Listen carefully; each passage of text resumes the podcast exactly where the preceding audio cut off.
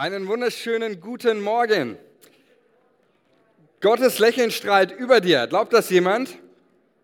Wenn ja, dann dreh dich doch mal zu deinem Nachbarn, schenk ihm ein Lächeln, sag schön, dass du da bist. Wir dürfen das Lächeln und die Freude Gottes teilen. Das ist wunderbar.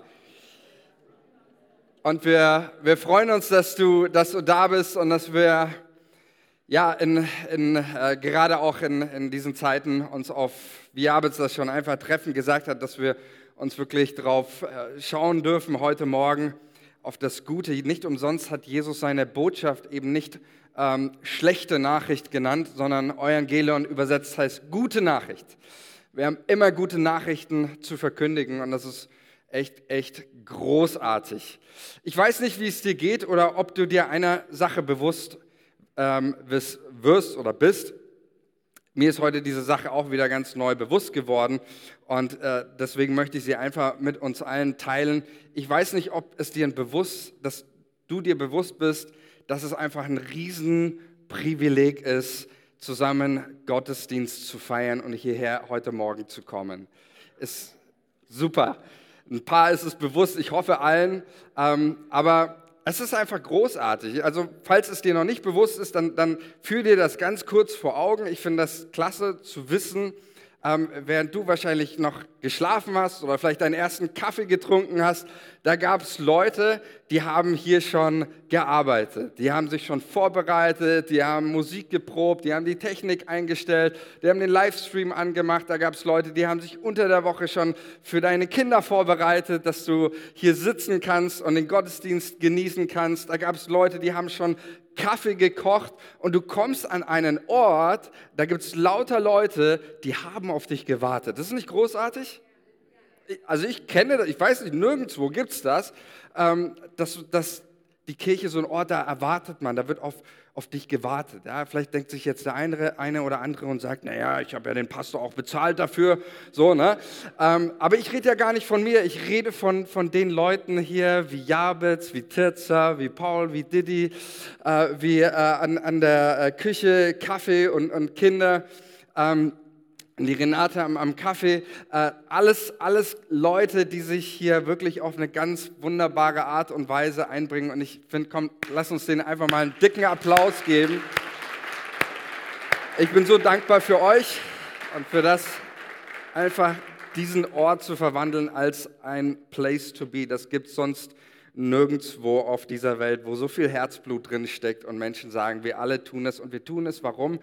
Ähm, wir tun das für Jesus und auch noch eine andere äh, Gruppe, die habe ich äh, ganz vergessen, aber das ist so äh, auch mit die, die wichtigsten. Seit letzten Sonntag äh, gibt es hier eine Gruppe, die, sind, die nehmen hier nicht teil hier in diesem, in diesem Raum, äh, sondern die, die treffen sich hier in einem, in einem Nebenraum und die beten für dich jetzt in diesem Moment, dass du eine Begegnung hast mit Jesus. Und dass du das, was heute hier passiert, nicht einfach nur als eine nette Zeit irgendwie erlebst, sondern dass du heute, jetzt in diesem Moment, Jesus erlebst, dass dein Herz aufgeht, dass du frei wirst von Dingen, die dich jetzt vielleicht gerade hindern oder halten. Die beten dafür, dass du heute Jesus erlebst. Und das finde ich großartig, das ist so wichtig, das ist so elementar, ähm, weil unterm Strich um ihn geht's. Er ist der Grund, warum wir das tun. Kirche hat nur Bedeutung, wenn Jesus in ihrer Mitte ist. Und wenn es um ihn geht und wenn Menschen in eine Begegnung mit ihm kommen und ihn erleben und ihn erfahren, ähm, so viele wir alle, ich persönlich habe erlebt, ähm, das verändert alles im Leben. Und deswegen ist mein Gebet, das ist mein Wunsch. Und deswegen möchte ich einfach auch nochmal in diese Predigt starten mit dem Gebet, dass du heute diese, diese Person, Jesus Christus, erlebst. Jesus, ich danke dir für jeden einzelnen Menschen, der hier ist oder auch der jetzt am Livestream mit dabei ist, diesen Gottesdienst verfolgt. Jesus, ich danke dir für jeden Einzelnen, Herr. Ob er dich kennt oder nicht, ob er dich liebt oder hasst, egal wer auch immer, Jesus, ich danke dir für jeden Menschen. Und dass dein Wort uns sagt, dass jeder Mensch ein Gedanke Gottes ist. Und ich bete jetzt auch für diesen Moment, den wir hier miteinander erleben, dass es ein Moment ist, der geprägt ist von deiner Gegenwart. Ich bete, Jesus, dass du Herzen öffnest. Ich bete dafür, dass du zu Menschen ganz persönlich redest. Und ich bete, Jesus, dass heute niemand hier rausgeht ohne, ohne nicht gesegnet zu werden. Und da, wo uns vielleicht manchmal das Bewusstsein dafür fehlt, Heiliger Geist, öffne unsere Augen für die Wunder der Gemeinschaft, für die Wunder in deinem Wort, für die Wunder im, im, in allem, was hier heute geschieht. Und alles soll geschehen, Jesus, in deinem Namen und durch die Kraft deines guten Heiligen Geistes und zur Ehre Gottes, des Vaters. Und alle sagen Amen. Ja, ich darf mit euch wieder einsteigen. Wir befinden uns immer noch in dieser Predigtserie auf ein neues. Ähm, aber ich möchte in der Tat heute mich etwas aus dem, ich sag mal so, aus dem Text herauslehnen. Wir beschäftigen uns gerade in, auch in den, in den vergangenen Wochen und auch noch in den nächsten zwei Wochen mit der Berufungsgeschichte des Petrus, Lukas 5. Ähm, wenn du die letzten zwei Predigten verpasst hast, dann hör sie dir nochmal an, dann sind dir auch die Dinge nochmal vor Augen, um, um, was es, um was es da geht. Ähm, ich möchte heute aber nicht auf die Geschichte ähm, so direkt eingehen, sondern wir machen heute mal einen kleinen Ausflug und möchte mich ein bisschen aus diesem Text herauslehnen, einfach aufgrund der gegebenen Situation und den Anlässen. Ähm, und wollte jetzt, jetzt nicht einfach nur, ich sage mal in Anführungsstrichen, nur, nur weitermachen, sondern mir ist nochmal ein Anliegen, auch da eine, eine Antwort zu geben, einfach weil wir jetzt als, als Kirche, aber ich auch persönlich in der, in der letzten Zeit, äh, ich treffe so viele Menschen, so viele Leute kommen auf mich zu und sagen mir, ich, ich habe Angst, ich mache mir große Sorgen. Ähm, wir leben ja in wirklich absolut verrückten Zeiten, ob das jetzt äh, äh, die Angst noch sitzt aus der, aus der Pandemie oder schon die nächste Angst ist bezüglich dem Krieg, äh, was auf uns zukommt, sind ja absolut verrückte Zeiten, in, der, in denen wir leben. Ne? Ich habe äh, gestern nur die Überschrift gelesen in einem Artikel, da hieß es, ein Drittel der Deutschen fürchtet sich vor einem Atomkrieg. So, ja, das sind die realen Ängste, auch die jetzt wieder zunehmen. Menschen beschäftigen sich, befassen sich damit. Natürlich macht man sich Sorgen, wenn man Dinge sieht, ähm, egal ob man alt ist oder jung, Kinder hat. Ja, ich habe äh, auch drei kleine Kinder. Man macht sich dann natürlich Gedanken und denkt sich irgendwie, ja, so gefühlt schade. Irgendwie ist so eine so eine gefühlte Friedensperiode, Sicherheit zumindest in Europa erstmal weg und man hofft und betet, dass, dass sich nicht irgendwie alles noch viel, viel schlimmer entwickelt.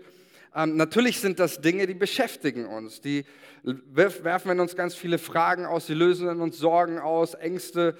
Ähm, und so gibt es viele Menschen, die einfach diese Zeit ähm, als sehr bedrückend empfinden, wo eine Zeit, in der, ich sag mal, die, die, die Mächte der, der Angst, der Sorge, aber auch ähm, ich sage mal, auch dunkle Mächte ihre, ihre Macht entfalten auf das Leben, auf die Menschen, auf die Herzen der Menschen, auf unsere Herzen. Das ist ja immer auch etwas, was wir glauben. Wir glauben nicht nur an Macht der Sorgen und Angst, sondern wir glauben auch an einen geistlichen Kampf. Und äh, die Bibel erzählt uns, ja, es gibt da dunkle Mächte, es gibt da jemanden, Jesus sagt, er ist von Anfang an ein Menschenmörder, der Vater der Lüge, der Teufel, so nennt ihn die Bibel. Ähm, und auch da merken wir, egal was hinter all den Dingen steckt, ähm, es ist natürlich auch eine Zeit, der wir leben und die wir erleben als eine Zeit, in der wir ähm, auch die, die äh, Macht der, der, Dunkelheit, wie auch immer du das, das nennst, erleben. Und so erleben wir das als eine bedrückende Zeit. Und mir ist einfach, deswegen liegt es mir so oft im Herzen, heute darüber zu sprechen. Ähm, das ist mir ein ganz enormes Anliegen. Einfach im Anbetracht dieser ganzen Dinge, die unser Herz belasten und bedrücken wollen, ist es mir so ein Anliegen, dass du heute eines verstehst. Und wenn du da eine Sache nur ein bisschen verstanden hast, ähm, dann bin ich froh und dann danke ich Jesus dafür. Ich möchte, dass du verstehst, ich bin diesen Dingen und diesen Mächten nicht schutzlos ausgeliefert.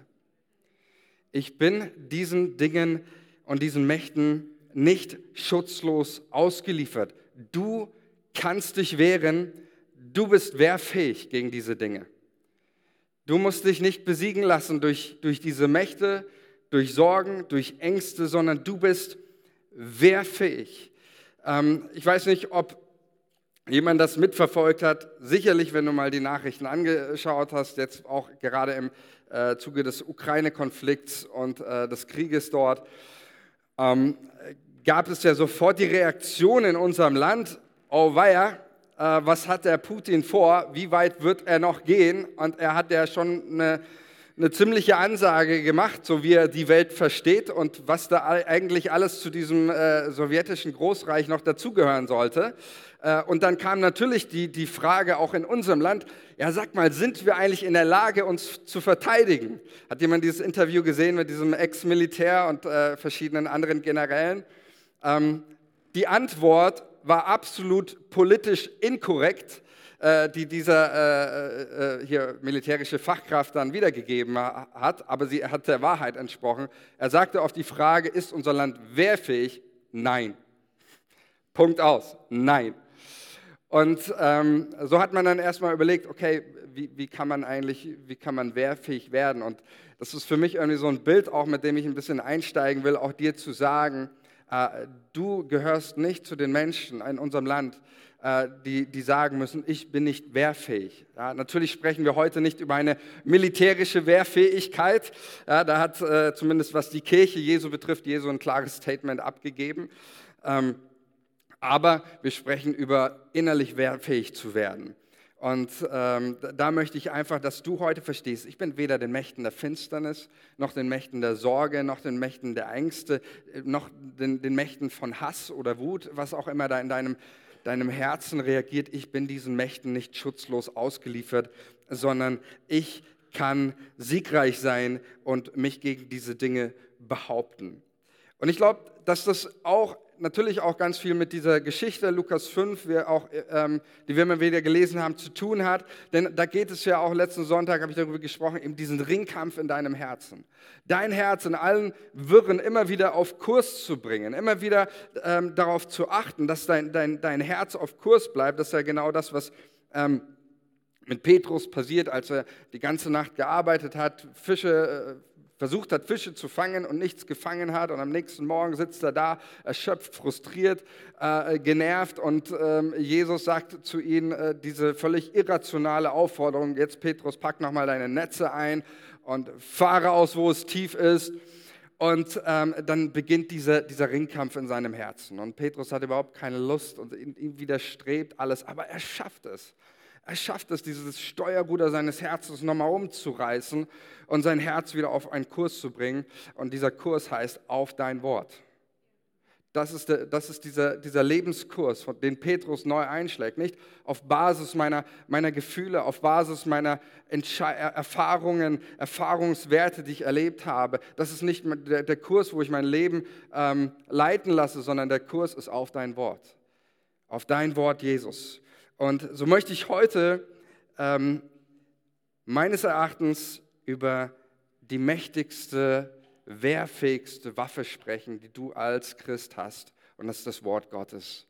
Paulus sagt einmal, ähm, dass, dass äh, er, er ermutigt die Christen und sagt, greift zu dem Schwert des Heiligen Geistes, welches ist das Wort Gottes. Ja, also es ist nicht dein Schwert, es ist nicht mein Schwert, sondern es ist das, das Werkzeug des Heiligen Geistes. Äh, das, was der Heilige Geist tut, ist immer, er greift immer zum, zum Wort Gottes. Es ist sein Instrument, das Schwert des Heiligen Geistes, äh, das Wort Gottes. Ähm, und deswegen möchte ich heute darüber mit uns sprechen, drei Punkte, wie du aufgrund des Wortes Gottes, wie du das Wort Gottes im Alltag gebrauchen kannst, eben um wehrfähig zu sein, um dich nicht unterkriegen zu lassen. Und ich möchte mal so einsteigen. Ähm, der, die, die Predigtserie heißt ja auf ein neues. Und ich möchte mal so einsteigen mit diesem ersten Satz. Ich glaube, was wir wieder ganz neu brauchen, ähm, ist auf ein neues sein Wort liebhaben. Auf ein neues sein Wort liebhaben. Und es ist mein persönliches Gebet, mein Wunsch für mich persönlich, aber auch für dich persönlich, für uns als Kirche, dass wir ganz neu wieder so eine Leidenschaft für, für die Bibel und für das Wort Gottes gewinnen. Dass Gottes Geist uns ganz neu so eine, eine Liebe schenkt zu dem Wort Gottes. Ich möchte mit euch mal ein paar Verse aus dem Psalm 119, ist ja der längste Psalm und auch der, das längste Kapitel überhaupt in der Bibel. Und ich möchte mit euch einfach mal ein paar Verse rausgreifen. In diesem ganzen Psalm 119 geht es eigentlich überhaupt die ganze Zeit um das Wort Gottes und um das Reden, um das Gesetz Gottes. Ähm, und da lesen wir Folgendes in Psalm 119, Vers 48. Da lesen wir, nachts liege ich mit offenen Augen wach und sinne nach über das, was du sagst. Schön, oder? Ich weiß nicht, was du in der Nacht tust. Ich bin mal ganz ehrlich, ich schlafe eigentlich, äh, wenn meine Kinder mich nicht wach halten.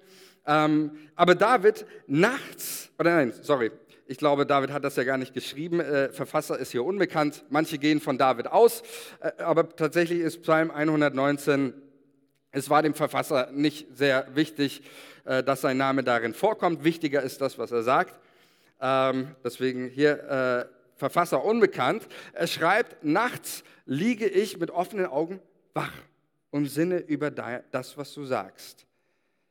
Das klingt für mich irgendwie so nach jemand, der, der einfach wie so ein, so ein verliebtes äh, Pärchen und äh, frisch verliebt und du liegst in deinem Bett und denkst die ganze Zeit an deine Flamme.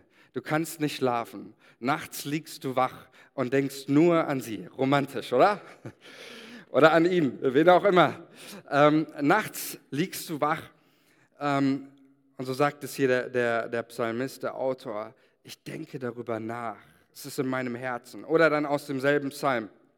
Psalm 97, äh, Psalm 119, Vers 97. Wie habe ich dein Gesetz so lieb? Ich sinne darüber nach den ganzen Tag. Ja, also Tag und Nacht. Das Gesetz, äh, auch hier griechische Wort Nomos, ist, äh, meint das, das Wort, auch das Wort Gottes.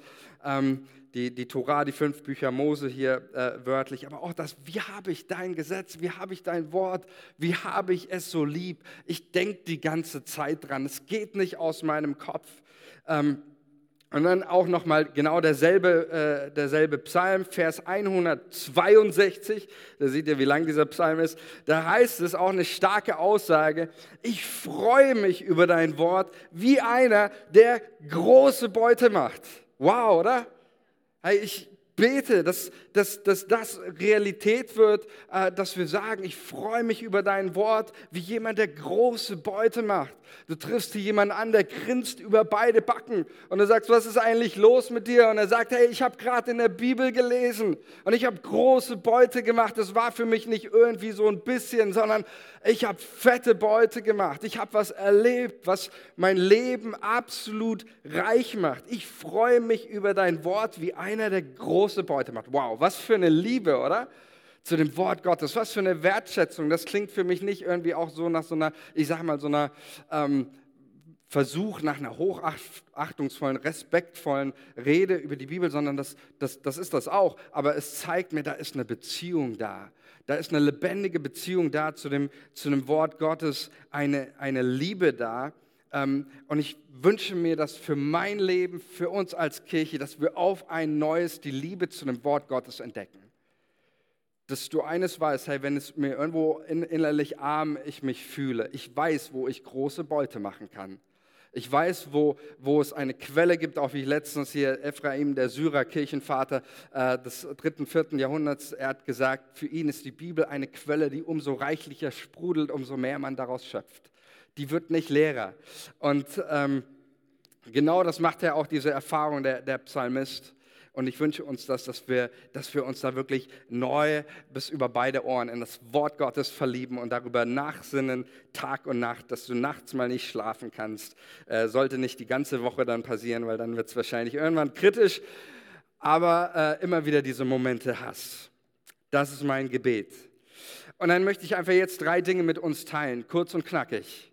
Ähm, wie du dieses Wort dass wir so lieb haben dürfen, dass so ein großer Schatz für uns sein kann, wie du das in deinem Alltag, in deinen Alltagsstunden, wo auch immer du arbeitest, wo auch immer du bist, ähm, in deinen Pausen oder in deiner freien Zeit, wie auch immer, das anwenden kannst. Das erste ist, wie kannst du dich wehren durch das Wort Gottes ähm, gegen die Macht der Finsternis, gegen die Macht der Sorgen, gegen die Macht der Ängste. Das erste ist, als äh, bekannte Hinweis, singe Lieder.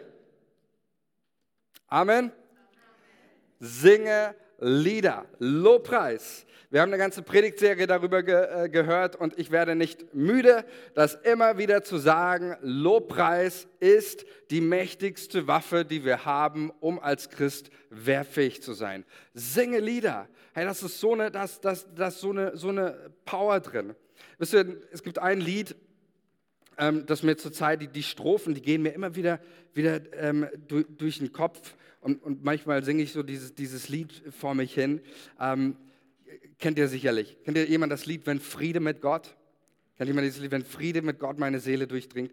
Ähm, der, der, Mann, der dieses Lied geschrieben hat, ähm, der hat wirklich schwierige Sachen erlebt. Ja? Das war ein Immobilien, äh, war ein Rechtsanwalt, der viele Immobilien hatte in Chicago das war seine Existenz. Und dann gab es diesen großen Brand in Chicago, wo alle seine Immobilien niedergebrannt sind, all seine ganze Existenz verloren äh, hat. Aus einem Schiffsunglück sind seine ganzen Töchter ums Leben gekommen.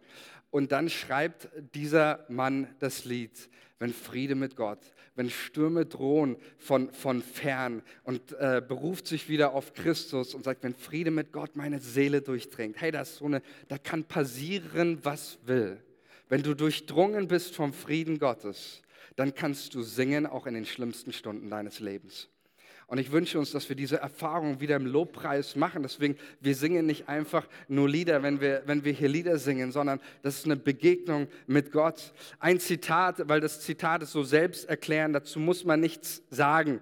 Äh, das ist immer das Schöne an Zitaten, da muss man als Prediger einfach nichts mehr, äh, sich gar nicht mehr vorbereiten eigentlich. Ne? Martin Luther äh, war nicht nur einer, der, der entdeckt hat, ähm, dass die, die Gerechtigkeit vor Gott nicht durch Ablassbriefe und, und äh, Geldgeschenke kommt, sondern der hat auch entdeckt, dass die Gerechtigkeit vor Gott allein durch den Glauben und allein durch die Gnade ähm, erlangt wird. Das hat er entdeckt, der hat aber nicht nur das entdeckt, sondern Martin Luther war auch, sage ich mal, der Reformator überhaupt der Musik in der ganzen christlichen äh, Kirchengeschichte, denn er hat ganz neu auch die ähm, die, die äh, Lieder immer wieder auch in, in der Kirche reformiert und, und neu zum Leben gebracht. Ähm, ich glaube, es war Hans Sachs, der ihn als die, die Nachtigall äh, der, der Reformation bezeichnet. Und Martin Luther sagt über das Singen, über das gemeinsame Singen äh, Folgendes. Lass uns mal, ich habe das Zitat hier mitgebracht. Ähm, da sagt er Folgendes. Denn Gott hat unser Herz und Mut fröhlich gemacht durch seinen lieben Sohn welchen er für uns gegeben hat zur Erlösung von Sünden, Tod und Teufel. Und dann sagt er folgendes, wer solches mit Ernst gläubet, also wer, wer sowas nicht, jetzt einfach nicht nur, ich bin mal Namenschrist und irgendwie so, naja, sondern wer wirklich in seinem Herzen, wer, wer das wirklich glaubt, dass, dass Jesus für dich gekommen ist, dass er dich erlöst hat, alles, wer das in seinem Herzen mit Ernst gläubet, der kann es nicht lassen. Da gibt es überhaupt keine andere Option. Er muss fröhlich und mit Lust, ja, also mit Leidenschaft davon singen und sagen, dass andere auch hören und dazukommen. Und dann sagt er, solches Singen vertreibt den Teufel und macht die Leute fröhlich. Hammer, oder? Komm. Danke, Martin Luther, für diesen Satz. Der hat es einfach in sich. Und ich glaube, dass äh, das ist einfach eine, eine, ja, das ist eine Tatsache, diese Erfahrung des Singens, das Lobpreis, diese Macht, die Luther auch hier erlebt. Solches Singen vertreibt den Teufel, macht die Leute fröhlich. Luther hatte bestimmt genügend solche Situationen, wo er sich einfach das erlebt hat, innerlich bedrängt zu sein ähm, und ähm, hat viel Trauer auch erlebt. Aber er ähm, sagt hier, dieses Singen von der Erlösung, die in Jesus ist, die vertreibt dunkle Mächte, äh, welche auch immer das sein mögen. Ja, deswegen ist auch in der Bibel immer wieder die Aufforderung, sowohl im Alten Testament, in den Psalmen, als auch Paulus, der den äh, Gemeinden schreibt und sagt, äh, singt mit geistlichen Liedern. Ähm, eine ganz, ganz entscheidende Sache. Einer der auch der, der finde ich, der wundervollsten Beispiele, ich glaube, in meiner Predigtserie über Lobpreis hatte ich das nicht gebracht, deswegen bringe ich es hier jetzt. Ähm, einer der wundervollsten Verse auch ähm, ist in 1 Samuel 16, Vers 23. Da geht es tatsächlich um Saul und David. Der Saul, Saul war zu der Zeit König von, König von Israel, aber aufgrund von einigen ähm, ja, wie soll ich sagen, einigen Verfehlungen auch, die, die er getan hat und die Bereitschaft oder die fehlende Bereitschaft auch umzukehren, hat Gott ihn eben vom, ihm das Königtum abgesprochen. Und in, in dieser Zeit, aber als Saul König war, diente der Hirtenjunge David der sehr musikalisch begabt war, immer wieder an seinem Hof. Und Saul hatte immer diese Momente, die Bibel erzählt uns, dass Saul immer wieder von einem bösen Geist überfallen, bedrängt und bedrückt worden ist. Und jetzt lesen wir mal, was hat, was hat David gemacht, als das passierte. 1 Samuel 16, 23, Übersetzung nach Hoffnung für alle. Da heißt es, immer wenn der böse Geist über Saul herfiel, griff David zur Laute. Manche übersetzen auch Harfe. Richtig ist ja einfach nur das ein Seiteninstrument, was David spielte. Ähm, die Laute, so eine Art Gitarre. Ähm, und da heißt es, David griff zur Laute und begann zu spielen. Und immer wieder brachte die Musik Saul Erleichterung. Er fühlte sich besser und der böse Geist ließ ihn in Ruhe. Wow, oder?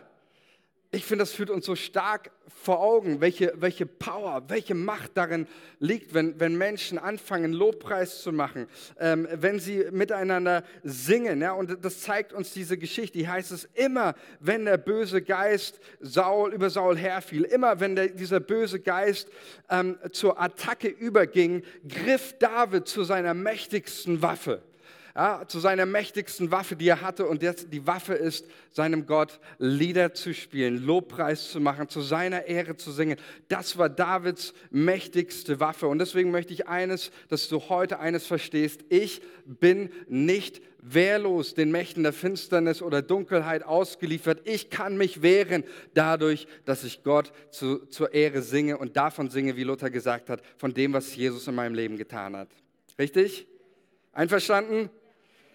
Lieder singen. Ja, mach deine, was auch immer, ob das am Morgen ist, schalte deine Playlist an, hör dir die Kopf, Kopfhörer, mach drauf, schalt Lobpreismusik ähm, an. Ich merke immer wieder, wie mein Herz innerlich auf Kurs kommt. Wenn ich abgelenkt bin, wenn die Sorge mein Herz ergreifen will, wenn mich irgendwas bedrücken will, ich mache Lobpreis an und ich merke, wow, mein Herz kommt wieder auf Kurs. Ich muss mich nicht ablenken lassen. Ich kann mich wehren. Ich muss mich nicht unterkriegen lassen.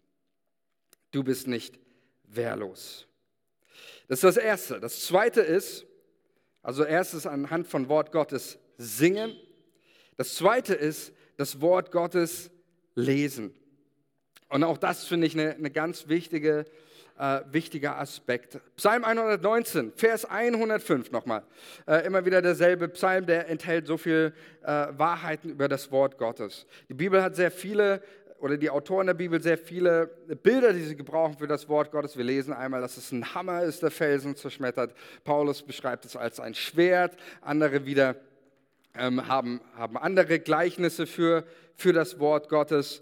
Ähm, Mose vergleicht das Wort Gottes mal mit, wie einem, mit einem kühlen Regen, der, der fällt in der, in, der, in der Hitze des Tages. Und äh, hier der Autor dieses Psalms, er sagt folgendes, was ich einen richtig spannenden Satz auch finde. Er sagt, dein Wort ist meines Fußes Leuchte und ein Licht auf meinem Weg. Und ich glaube, dass gerade dieses Bild, also für mich persönlich und ich glaube auch für uns alle, gerade in diesen Zeiten, in der wir leben, eine ganz besondere, aussagekräftige ähm, ähm, Wahrheit beinhaltet. Dein Wort ist ein Licht auf meinem Weg. Ähm, vielleicht einfach, dass wir das ein bisschen verstehen in seiner Gänze. In der damaligen Zeit, da gab es, ja, also heutzutage ist ja so, wenn du irgendwo hingehen willst, da denkst du dir, okay, für, ja, Licht, für was denn Licht? So, ne? Die Straßen sind beleuchtet, habe ich kein Licht, dann habe ich mein äh, Google Maps oder sonst was. Ähm, wir haben Straßenschilder, aber das gab es alles in der Zeit nicht. In der Zeit hattest du nicht mal irgendwie, meistens nicht mal irgendwie eine, eine, ausgebaute Straße, sondern das waren mehr so Trampelpfade. Es gab keine Straßenbeleuchtung und auch keine Verkehrsschilder.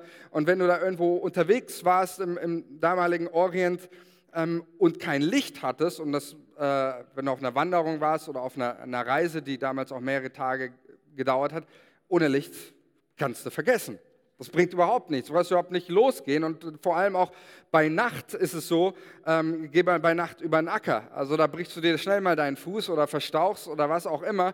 Ähm, das Licht, die Leuchte in der Nacht ist, ist lebenswichtig. Und genau dieses Bild wird gebraucht, ein, eine, ein, meine Fußesleuchte. Also ich kann damit sehen in der Nacht, dass, ich mein, dass mein Fuß nicht irgendwo, ich mich anstoße oder verknick, äh, dass ich verknickt. Aber auf der anderen Seite ist auch ein, ein Licht auf meinem Weg. Das heißt, ich habe Durchblick und einen Ausblick.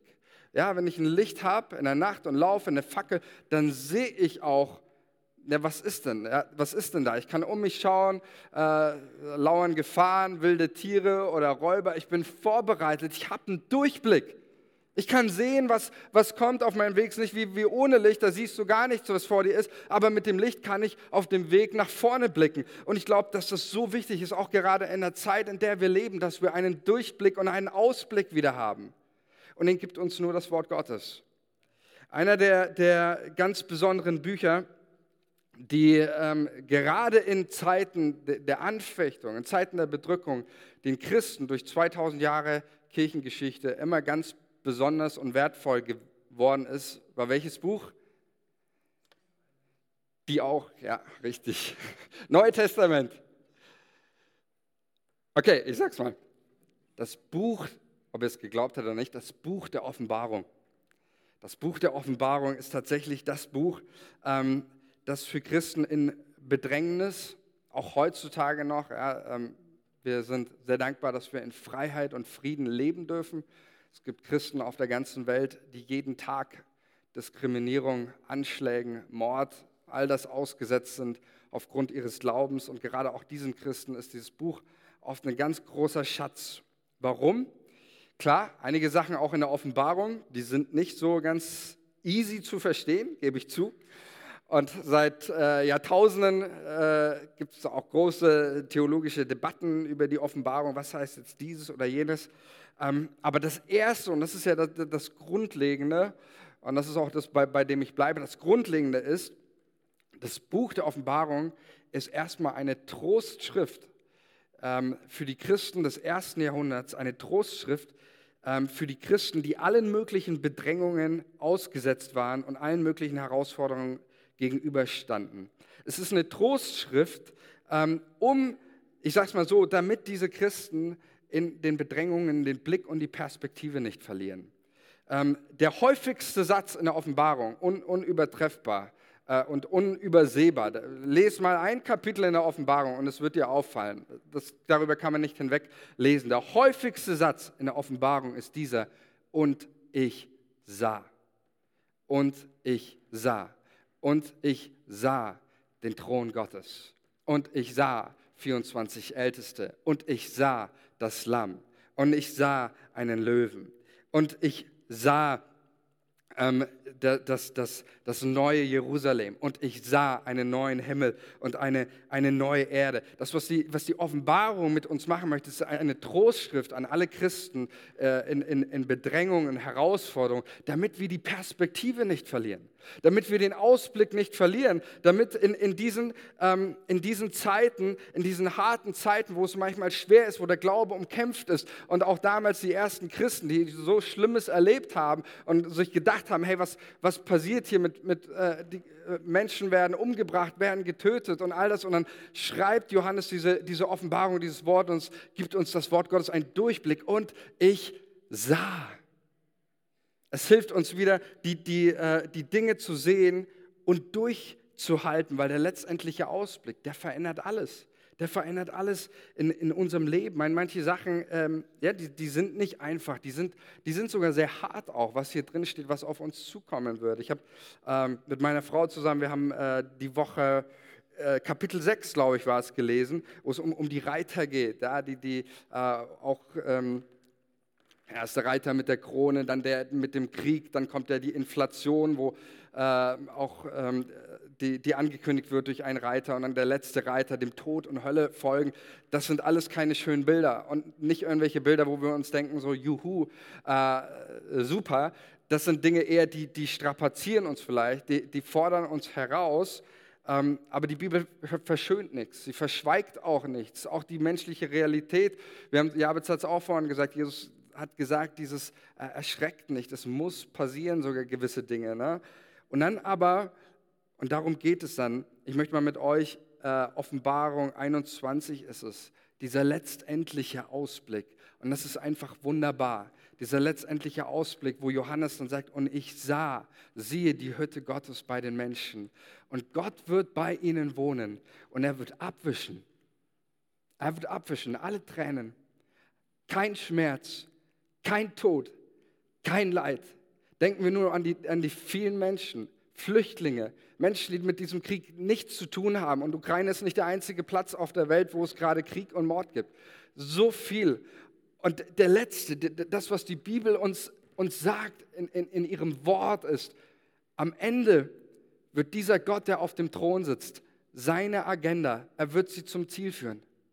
Am Ende wird Gott wohnen, er wird abwischen alle Tränen. Hey, was ist das für ein, für ein großartiges Bild, oder? Und ich glaube tatsächlich, deswegen, dein Wort ist ein Licht auf meinen Weg und deswegen, ich möchte wieder hier so ein ähm, Parakaleo, Ermutigung, Ermahnung sagen. Ohne das Wort Gottes, ohne dass du und ich unsere Bibel nicht regelmäßig lesen, wird unser Glaube es sehr schwer haben, bis zum Ende durchzuhalten. Denn nur durch das Wort Gottes haben wir die Perspektive, die unseren Glauben leben lässt. Ohne diese Perspektive, das ist genau das, was Johannes sagt, ich sah, eröffnet unsere Augen wieder für das, was Gott tut, weil die menschliche, die Realität dieser Welt die lässt unseren Glauben manches Mal nicht aufleben. Es ist diese geistliche Realität, die auch Johannes den Christen vor Augen malt. Hier auf dem Thron, da saß einer. Und der, der da auf dem Thron sitzt, ist nicht Nero. Es sind auch nicht die Zufälle, es sind nicht irgendwelche römischen Kaiser, nicht weltliche Institutionen oder sonst was, sondern Jesus sitzt auf dem Thron.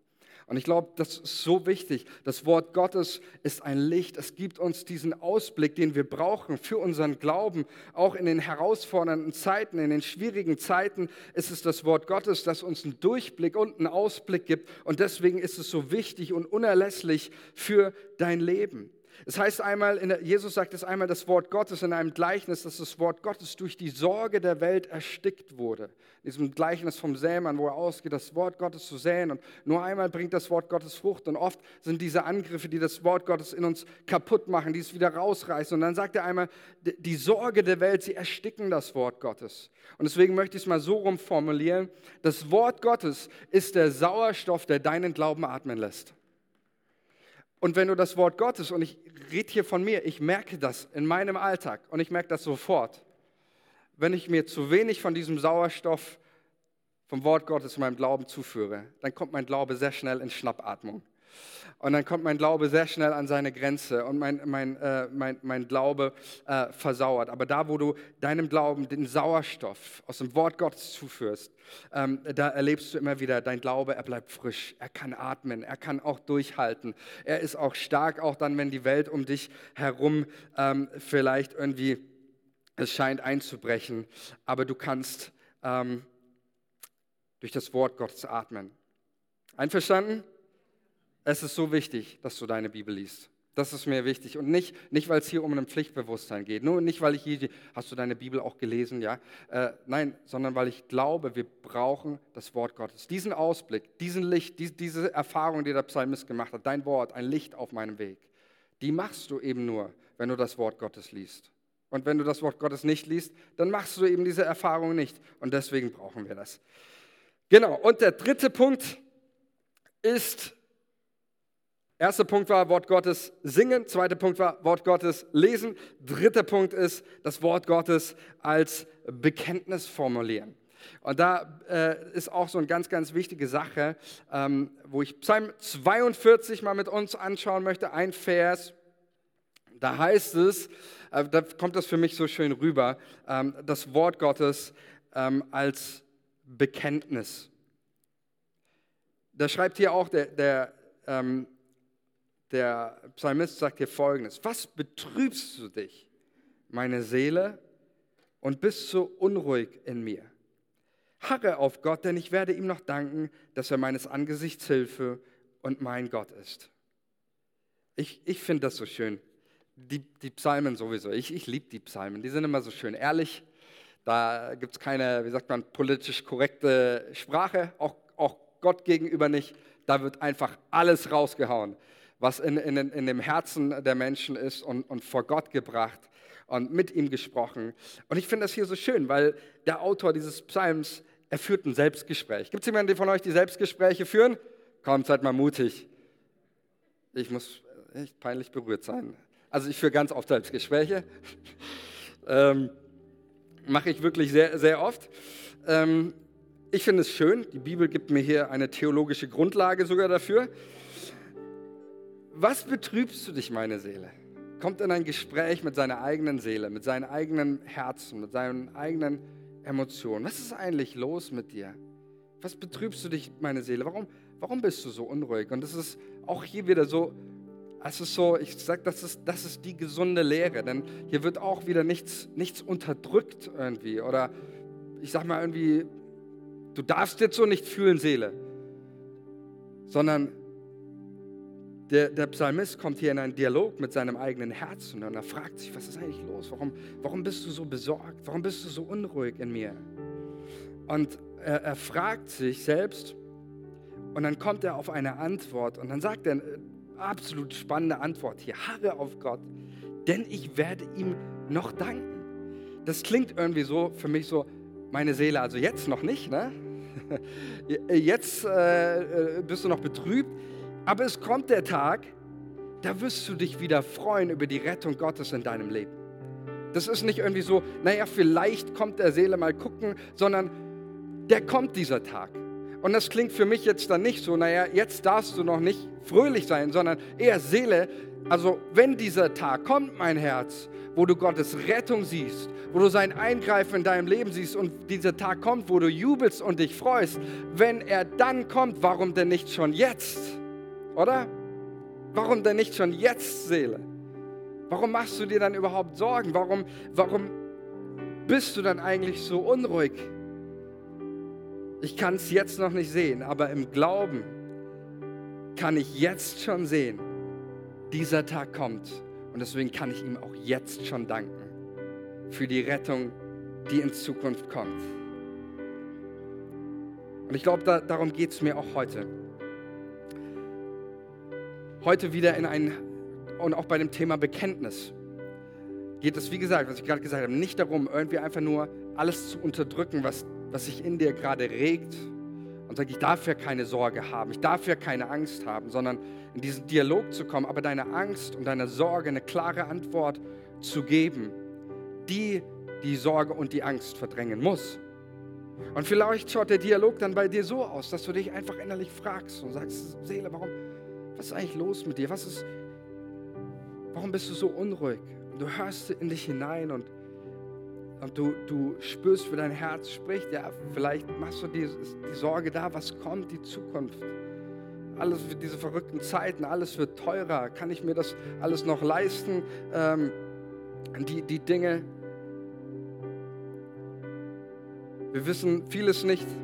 Wie gesagt, das mit den Inflation, was, welche Wirkungen wird das haben in unserem Land, auf unser Leben? Ähm, werde ich noch irgendwelche Sachen im Supermarkt bekommen? Ja, jetzt fängt es wieder an. Ich weiß nicht warum, aber es fängt wieder an mit Klopapier. Ich verstehe unser Land nicht mehr. Mich bringt das fast in eine große Glaubenskrise. Also ich weiß nicht. Ich frage mich auch, was, was, da, was, da, was sich Putin dabei denken muss. Er fängt da einen Krieg an und die, die Deutschen wappnen sich mit Klopapier. So. Okay, aber das ist ein anderes Thema. Äh, wir reden lieber nicht darüber. Ähm, aber was es auch immer ist, ja, vielleicht ist, sind andere Dinge und äh, ich sage mal so, jetzt, jetzt ist das vielleicht für, für uns, sage ich auch immer dazu, ist es aus meiner Sicht immer noch, zumindest ich rede jetzt von mir, ein gewisses Meckern auf einem hohen Niveau. Ja, ähm, klar, äh, Spritpreis, äh, hat man gesagt, tendiert Richtung 3 Euro. Ähm, so, äh, ja, ich kann dankbar sein, dass ich überhaupt ein Auto habe. Ne? Es gibt Menschen, die haben das überhaupt nicht mal. Es ist natürlich was für einen anderen, der vielleicht äh, eine Speditionsfirma hat und seine Firma äh, droht dabei, Konkurs zu gehen oder äh, Insolvenz anzumelden. Das sind dann natürlich nochmal andere Dinge. Ähm, aber was ich damit sagen möchte, ist, dass du vielleicht einfach merkst, aufgrund der Situation, und es sind auch natürlich Gedanken, die ich mir mache. Wie, was wird aus, aus meinen Kindern? Wie, wie werden sie aufwachsen? Wie werden, werden sie leben? Wird das alles reichen? Werden wir Frieden haben? Werden wir durchhalten? All das, was ist in meinem Herzen. Und dein Herz gibt dir eine Antwort und sagt, deswegen ist es so unruhig in mir. deswegen mache ich mir Sorgen, deswegen habe ich Angst. Und dann darfst du in ein Gespräch mit, mit, deiner, mit deinem Herzen, deiner Seele kommen und sagen, ja, ich kann diese Angst rational verstehen, aber weißt du, was Gottes Wort sagt? Jesus sagt, Gott ist mein Versorger. Amen. Gott ist mein Versorger. Jesus sagt, all eure Haare auf eurem Haupt sind gezählt. Und er sagt den Jüngern in einer anbetrachtenden Zeit, wo man sich auch sehr, sehr viel Sorgen machen könnte, sagt, warum macht ihr euch Sorgen? Mit euren Sorgen könnt ihr nicht mal eine, eine Armlänge zu eurem Leben dazu bringen. Sorgt euch um nichts, eure Haare auf dem Haupt sind gezählt. Wenn Gott, der sich um die Erde kümmert, um das Gras, was, was, was heute blüht, morgen verdorrt, äh, wenn er sich so um das kümmert, wie viel mehr um euch, ihr Kleingläubigen, sagt Jesus zu uns.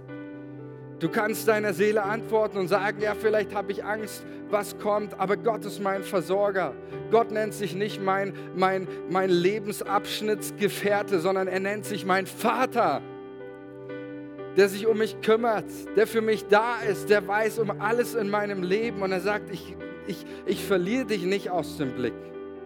Ich sehe, wer du bist, wie es dir geht. Du musst dir keine Sorgen machen. Ich kümmere mich um dich. Und du darfst deiner Seele ein Bekenntnis machen.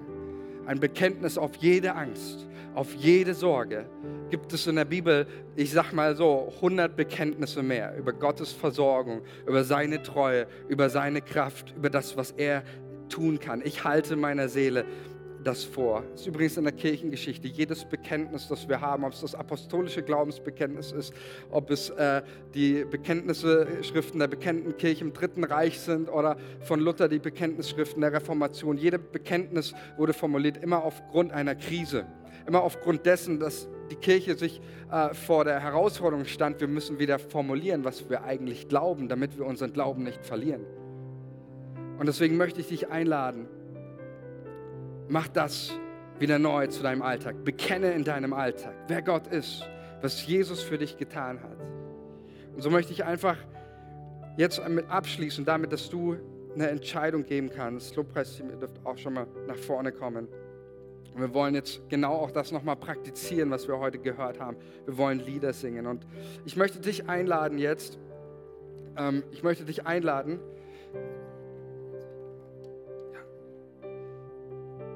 Ich möchte dich einladen, einfach, dass du an deinem Platz bist, wo, dass du deine Augen schließt und dass du, dass du einfach in, in, in dieses, vielleicht in dich hineinspürst, dieses Selbstgespräch mit deiner Seele kommst und deiner Seele eine, eine Antwort gibst. Jesus ist hier und er möchte dir begegnen. Die Bibel fordert uns auf, werft all eure Sorgen, werft auf ihn. Warum? Denn er sorgt für euch.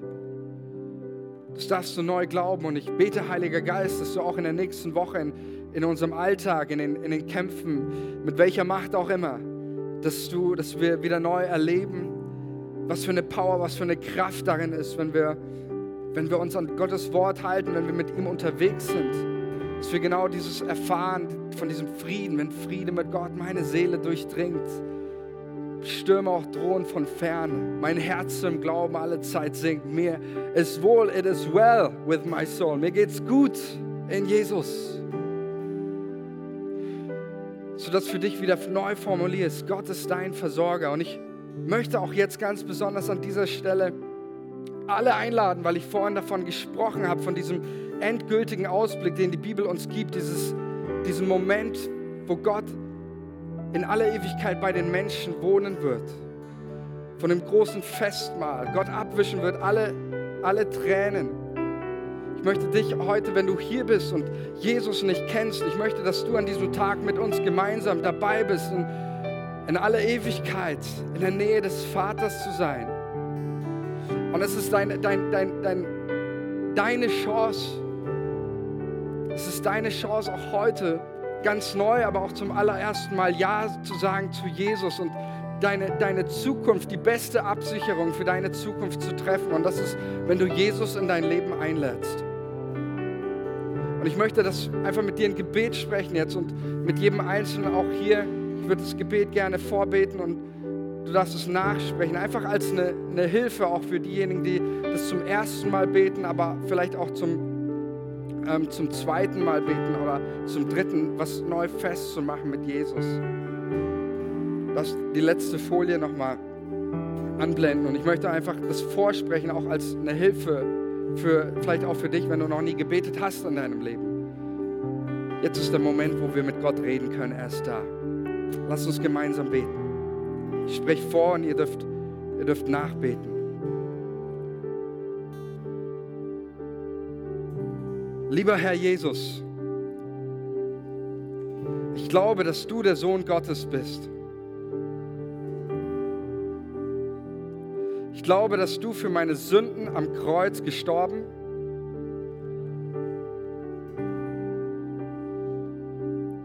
und am dritten Tag von den Toten auferstanden bist. Danke für deine Liebe und Gnade. Jetzt bitte ich dich, vergib mir alle meine Sünden und reinige mich von aller Schuld.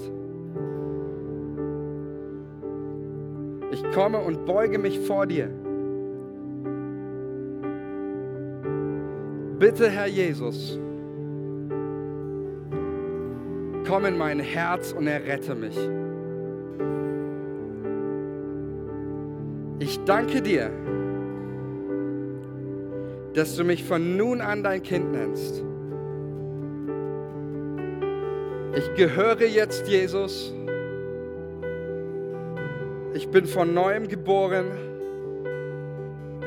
Ich habe ewiges Leben und die Fülle.